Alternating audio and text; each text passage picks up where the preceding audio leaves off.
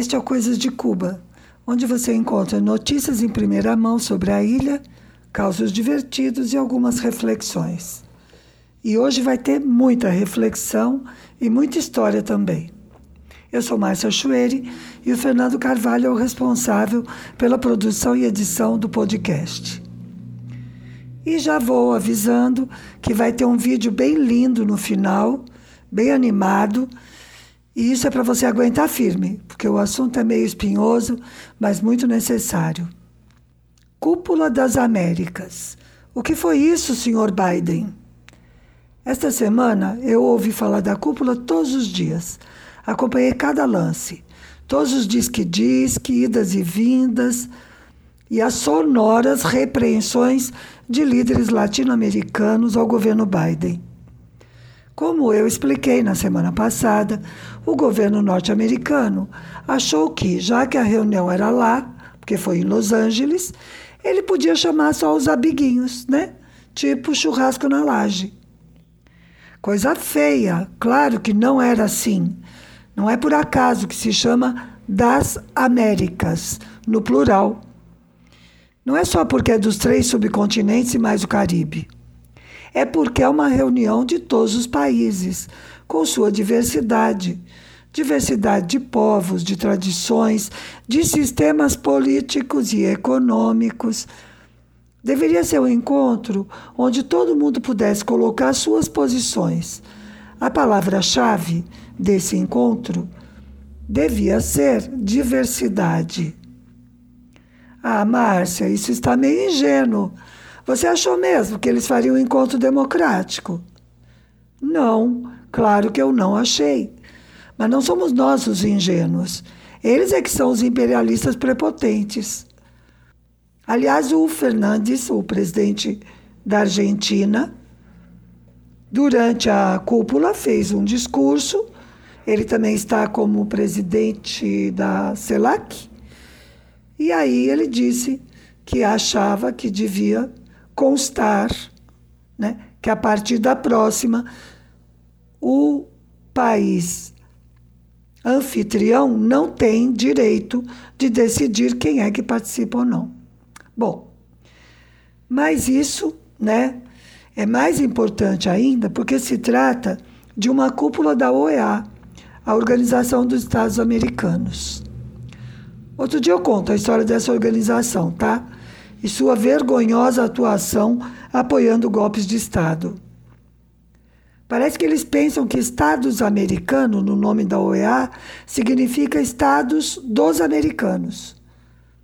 Por enquanto, basta dizer que seu secretário-geral é o uruguaio Luiz Almagro.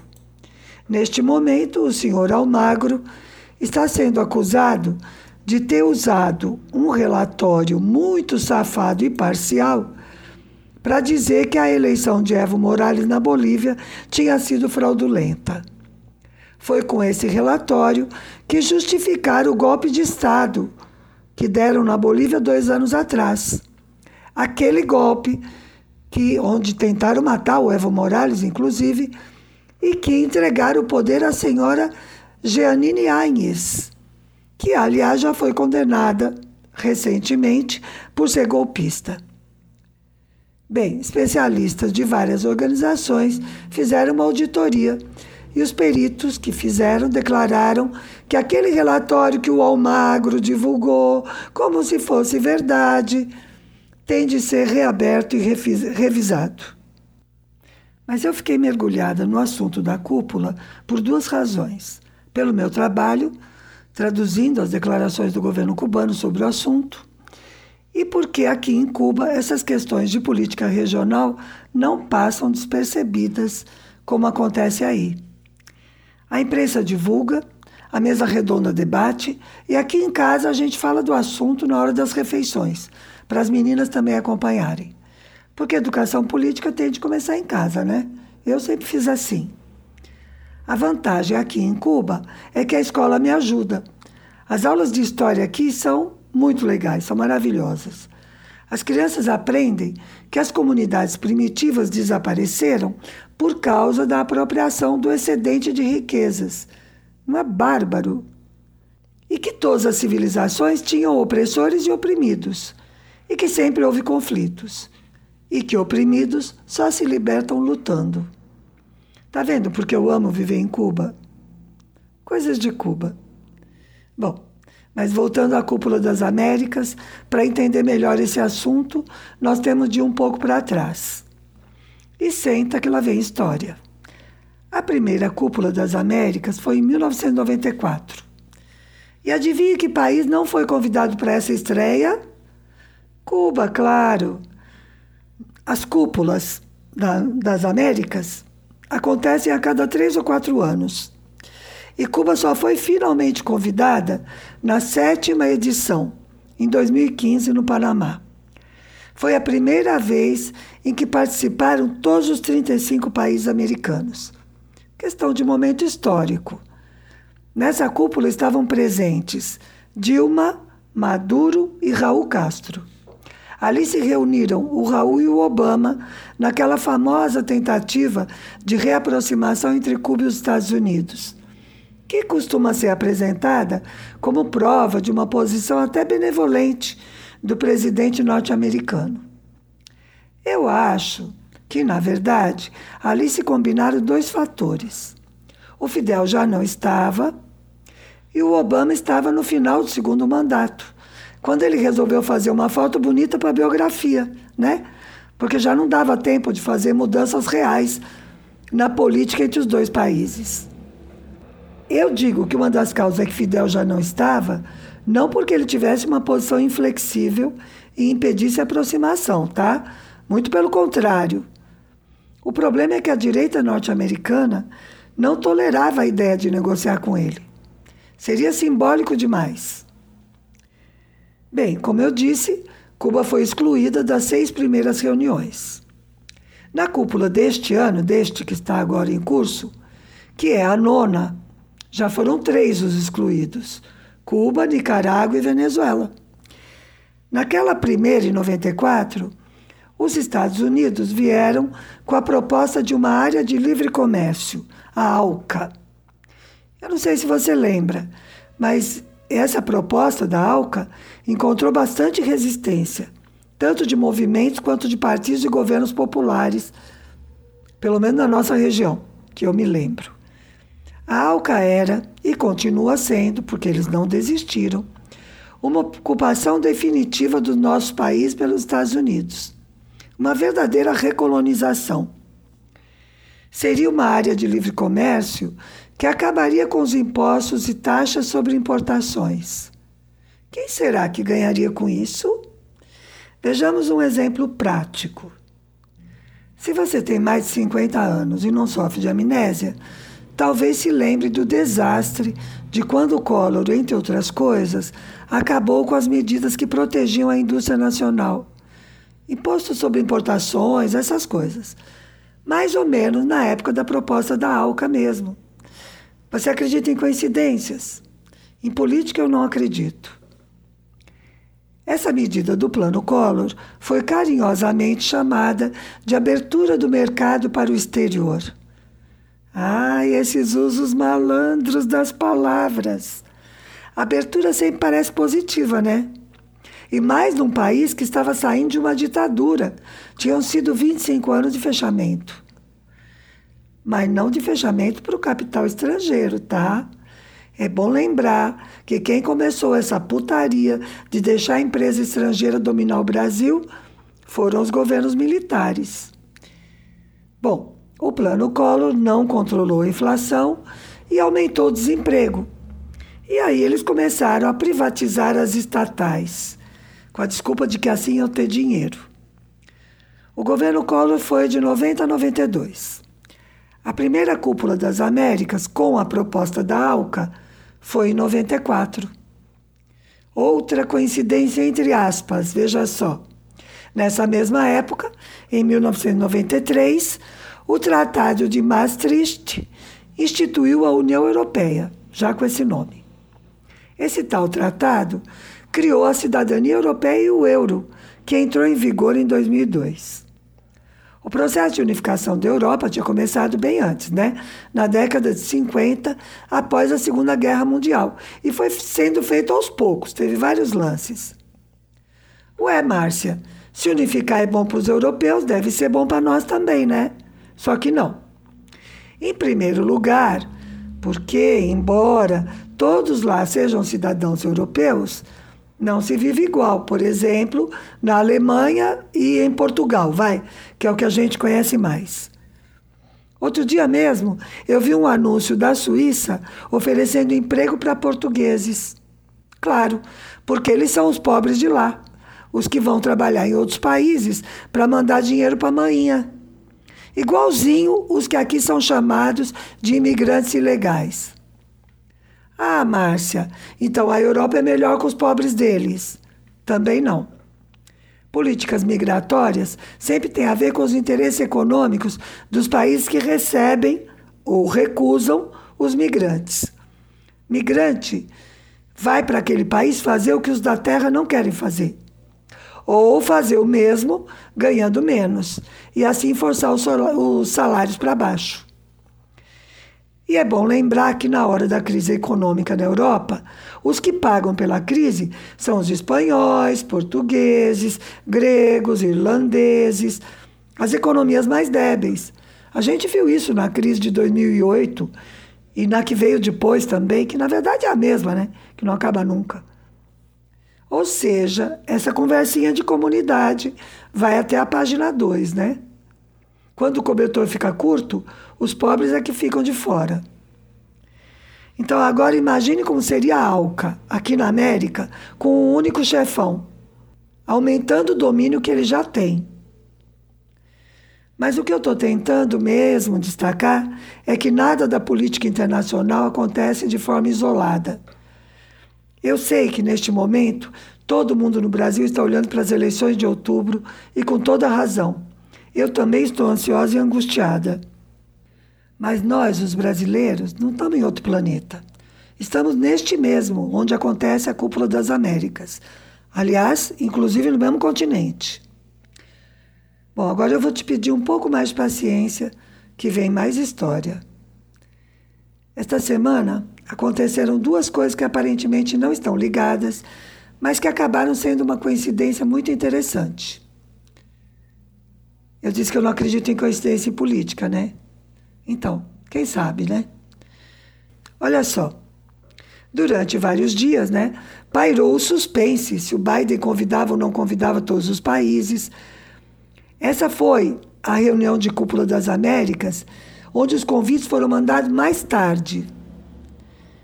E daí as consequentes declarações dos presidentes que se recusaram a participar de uma cúpula meia-boca, etc, etc.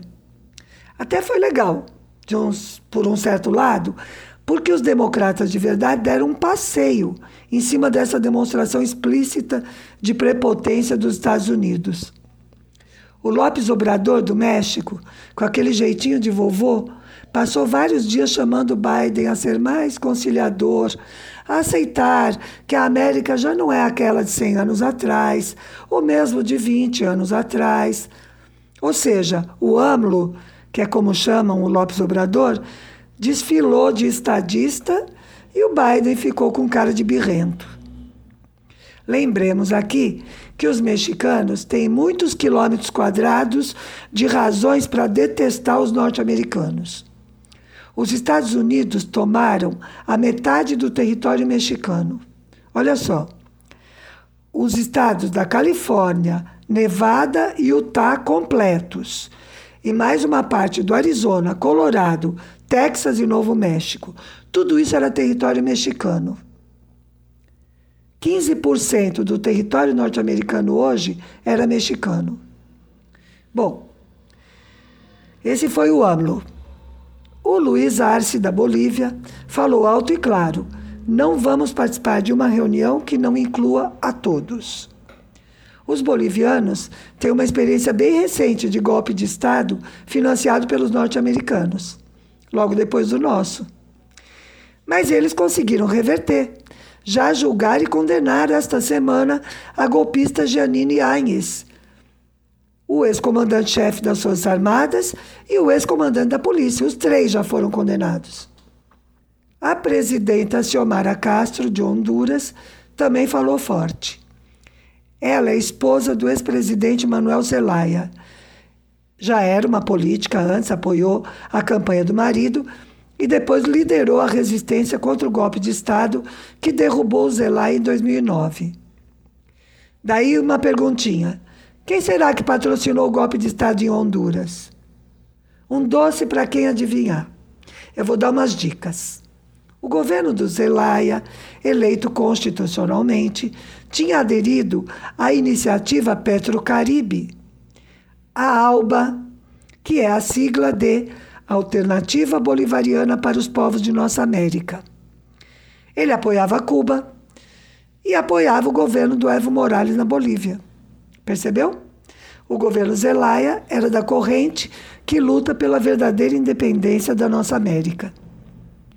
Olha como as propostas são diferentes. A ALCA, aquela que os Estados Unidos propõem, seria uma área de livre comércio, ou seja, liberdade para destruírem ainda mais as nossas economias. A ALBA é a alternativa bolivariana para os povos americanos. É para os povos, não para o capital. Não é questão só de nome, não, é proposta. É uma proposta diferente. Eu sei que eu sou sempre desconfiada com as intenções da política externa dos Estados Unidos. Mas eu tenho razão de sobra, vai, fala a verdade. Bom, com essa cúpula de Los Angeles, o Biden conseguiu passar a imagem de vacilador, porque ele demorou demais para tomar decisões, e ficou assim, né? Um cara sem firmeza. E a reunião teve vários momentos de apoio explícito aos excluídos. Como disse o presidente Dias Canel numa declaração, eu não vou estar, mas a voz de Cuba vai ser ouvida. Até o Boric, do Chile, falou contra o bloqueio a Cuba. Claro que, como gato pardo que ele é, ele fez como diz o ditado: acendeu uma vela a Deus e a outra ao diabo. Ele falou que é hora de acabar com o bloqueio, mas também disse que há presos de consciência em Cuba, o que não é verdade. E assim, ele fortaleceu o argumento dos Estados Unidos de que aqui não existe democracia. Assim é fácil falar contra o bloqueio, né? O Boric, com aquela carinha de bom moço, é um modelo dessa nova pseudo-esquerda, financiada pelas organizações norte-americanas. Nós temos vários exemplos aí no Brasil, viu? E eles sempre escolhem umas caras assim de gente bacana, rebelde mas saudável, sabe? Tem líder de sem teto, tem liderança indígena. Vai vendo. É só raspar um pouquinho e a gente logo encontra embaixo do verniz, desse verniz rebelde, o dinheiro dos gringos, que vem por organizações como a NED e a USAID. Mas esse não é o meu tema de hoje embora tudo esteja ligado. E se ainda não ficou claro, o tema de hoje é a história da América e onde o Brasil entra nessa história. E isso tem tudo a ver com Cuba também. Então, vamos a um dado histórico frio, sem análise. O primeiro país americano a se declarar independente foram os Estados Unidos. O segundo foi o Haiti, em 1804 o terceiro, Paraguai, em 1811. Depois, pela ordem, Argentina, Chile, Venezuela, Colômbia, México, Equador e Brasil em 1822. Veja que foi uma onda forte de movimentos de independência. Cuba só se tornou independente em 1898, depois de várias guerras. Foi o penúltimo dessa primeira onda. O último foi o Paramá, em 1903. A outra onda foi a partir da década de 1960 e durou até 1983. Eu confesso que eu nem me lembrava disso, tá? Eu tive de pesquisar. Para mim, na minha memória, as últimas independências no mundo, assim, que tinham chamado a atenção, tinham sido em 1975, das colônias portuguesas na África. Claro, porque isso saía na imprensa brasileira, né? Estava falando de países de fala lusitana, de fala portuguesa. Mas nessa última onda que eu me referi, que vai de 60 até 83, a, aconteceu a independência de todas as nações pequenas da região do Caribe. Há um detalhe muito interessante. O Brasil se torna independente. Eu nem quero comentar esse triste exemplo de como a gente aí no Brasil muda para não mudar nada. Bom, nossa pseudo-independência foi em 1822. E olha o que aconteceu apenas um ano depois, em 1823. Nesse ano, o presidente norte-americano James Monroe declarou num discurso ante o Congresso americano o famoso conceito de a América para os americanos. Essa é a doutrina Monroe, ganhou o nome dele, que eles praticam até hoje. Acontece que não era América para todos os americanos. Esse lema estava dirigido aos países europeus. Veja que ele foi no meio da primeira onda de independências. O que eles estavam dizendo com esse lema é: aqui quem manda somos nós, os Estados Unidos da América. Não vai mais ter colônia europeia aqui, só norte-americana. Já era uma declaração imperialista Tipo, era cachorro marcando território mesmo. Mas nem pense que esse conceito começou aí. Que nada. Ele é muito mais antigo. Ele está relacionado a uma outra doutrina chamada Doutrina do Destino Manifesto. Esse termo, Destino Manifesto, foi criado por um jornalista norte-americano chamado John O'Sullivan. A doutrina do destino manifesto diz que a expansão territorial dos Estados Unidos é da vontade divina, que foi Deus quem mandou. Bom, e depois do ataque às Torres Gêmeas surgiu outra, a doutrina Bush, que piorou ainda mais para o resto do mundo. Os Estados Unidos começaram então a invadir países para tomar os recursos na mão grande fora da América. Iraque, Líbia e Afeganistão são só alguns poucos exemplos. Já deu para perceber que eu adoro isso de correlacionar datas, né? Para tentar ver o quadro mais geral. Porque quando a gente aprende história na escola, como se fosse tudo isolado, né?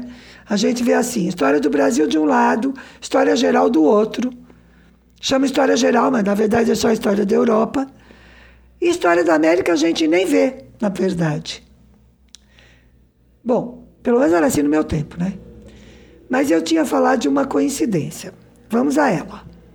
Esta semana, no dia 7 de junho, o New York Times soltou uma extensa reportagem sobre o Haiti. Não, eu não leio o New York Times, mas eu agradeço ao amigo que me mandou a reportagem e recomendo a leitura para todo mundo que tem interesse em entender um pouco mais da nossa história. Mas eu gostei muito porque faz tempo que eu tenho assim como uma ideia que dá volta na minha cabeça sobre o Haiti. Eu até já falei disso em outro podcast, porque me deixava realmente muito invocada, para usar a palavra da minha adolescência. Eu ficava invocada. Por que raios o Haiti se destaca tanto pela pobreza? Tudo bem, país pobre, região com muitos desastres naturais, mas nem tudo isso consegue explicar por que o povo haitiano sofre tanto? É muito mais que todos os outros em volta, que têm condições naturais e históricas, afinal de contas, parecidas. No Haiti, teve aquele horror da ditadura do, dos, dos Duvalier, lembra? Do Papadoc, aquela história?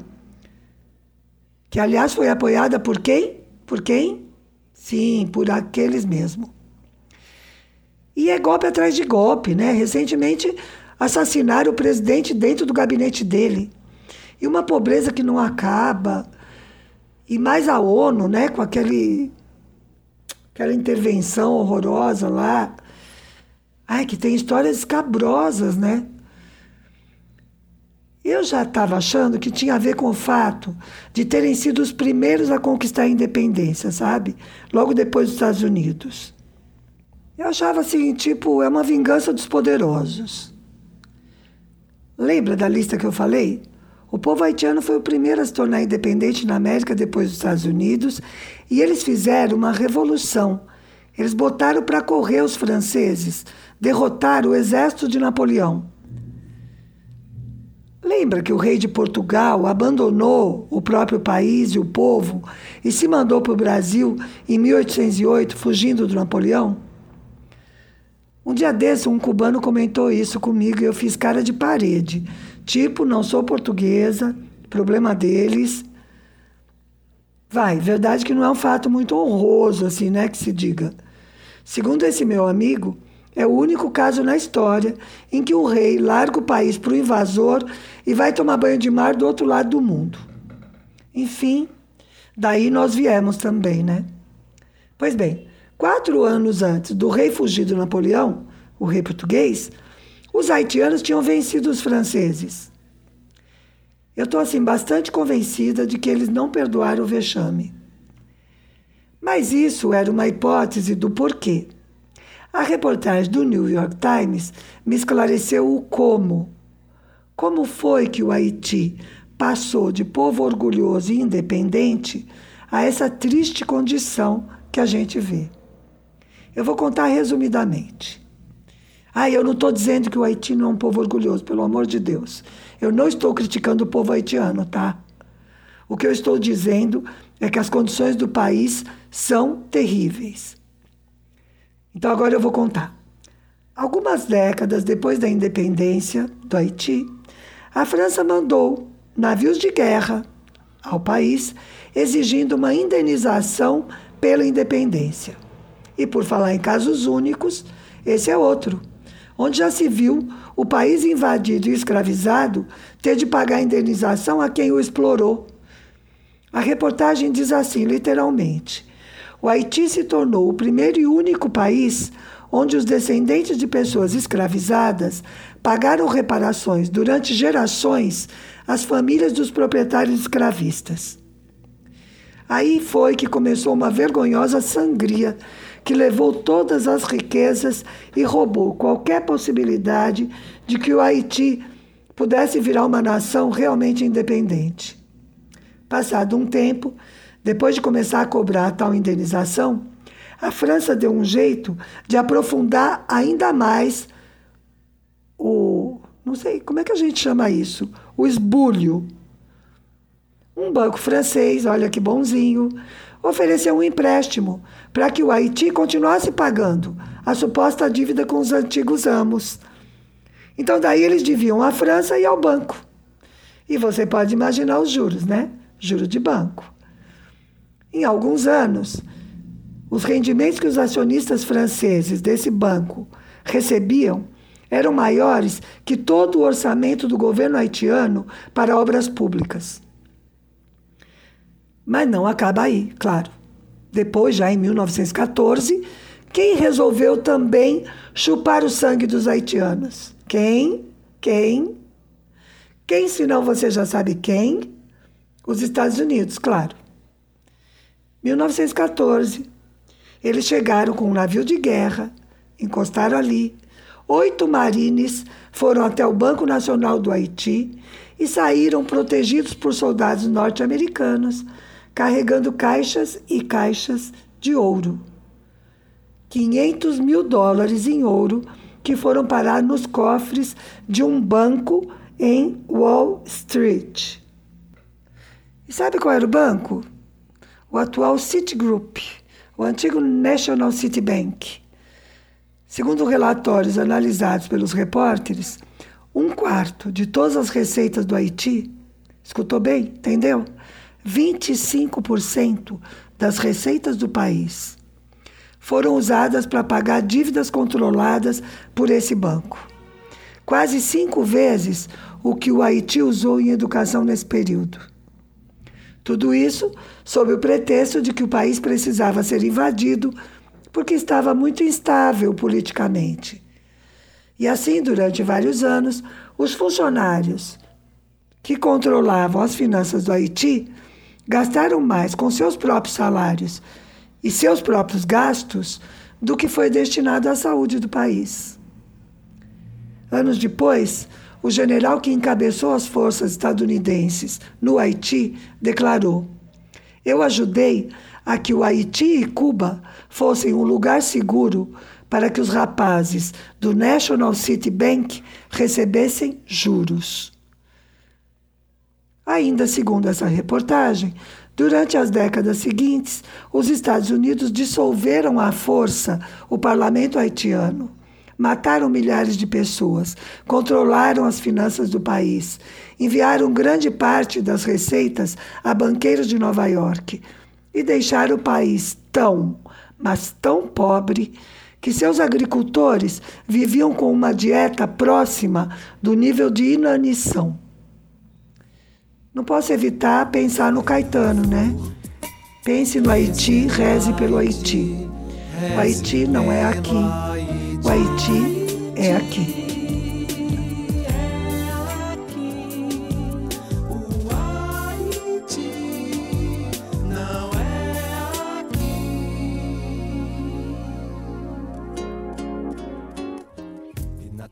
Bom, agora eu vou parar de falar disso. A reportagem me deixou bem impressionada, assim. Mas me sobra uma curiosidade que ainda não está satisfeita. Por que será que o New York Times resolveu falar disso agora? Talvez a gente nem chegue a saber a motivação deles, né? Mas a reportagem está muito boa, com informação fundamentada numa pesquisa de toneladas de documentos, alguns bem escondidos. Vale a pena, viu? Agora vamos voltar um pouquinho atrás.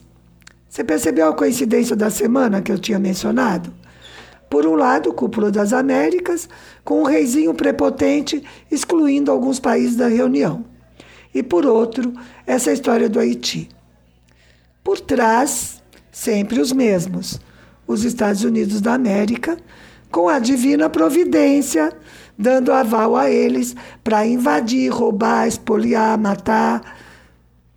E depois emprestar dinheiro para reconstruir o que eles destruíram cobrando juros impagáveis. Bom, eu avisei, né, que hoje o assunto seria espinhoso. E aí? Então não tem saída para nós latino-americanos? Claro que tem. Paralelamente à Cúpula das Américas, aconteceu lá em Los Angeles mesmo a Cúpula dos Povos. Foi uma reunião de movimentos, partidos, associações de todo o continente para discutir propostas comuns mas além da diversidade de objetivos, das necessidades específicas, das lutas regionais, é fácil ver que nós temos um inimigo comum. E como disse o presidente Dias-Canel em sua fala aos representantes de Cuba, que foram impedidos de estar na cúpula dos povos, a América do Norte não é a inimiga. Os trabalhadores, os afrodescendentes, os imigrantes, todos os oprimidos da América do Norte não são nossos inimigos. Eles têm de ser os nossos aliados.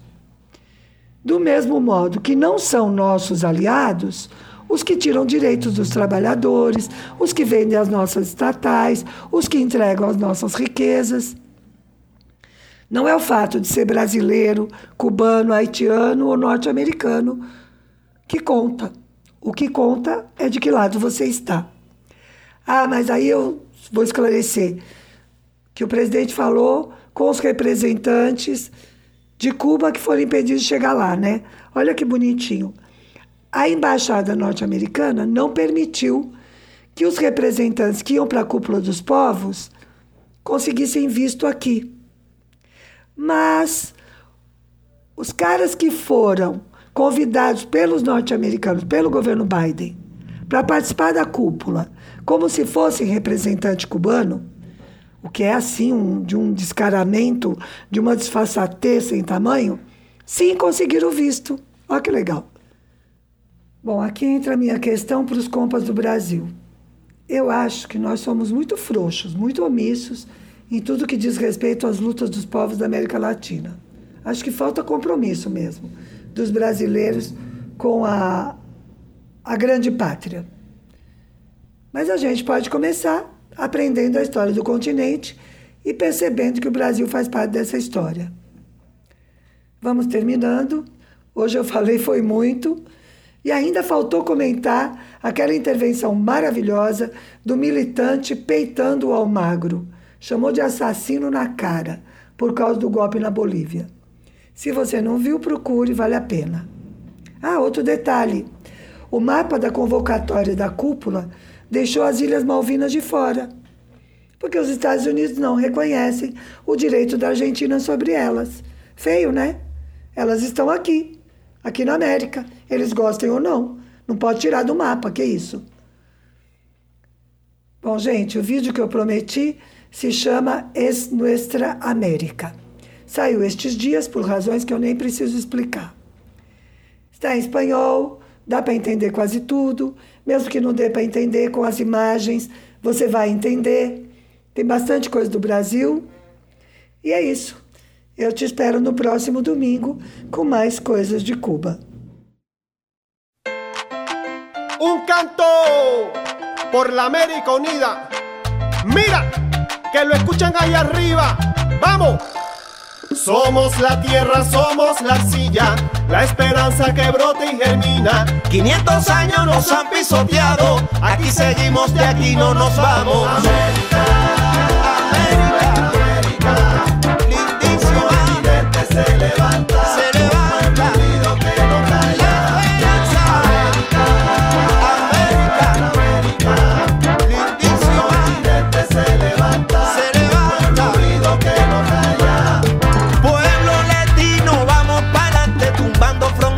somos gigantes, nadie se rinde, vamos para arriba, esa tierra es tuya y también es mía. Pueblo mestizo, guerrero y solidario, aquí nadie es extraño, aquí somos hermanos.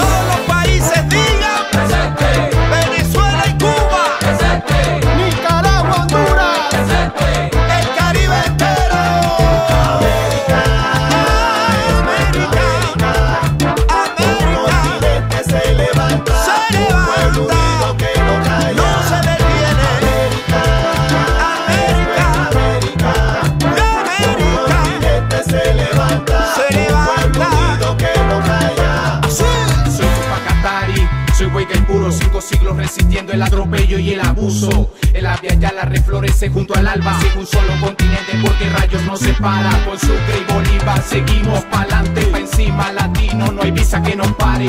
Desde la Patagonia hasta el río Bravo, los latinos levantamos la mano.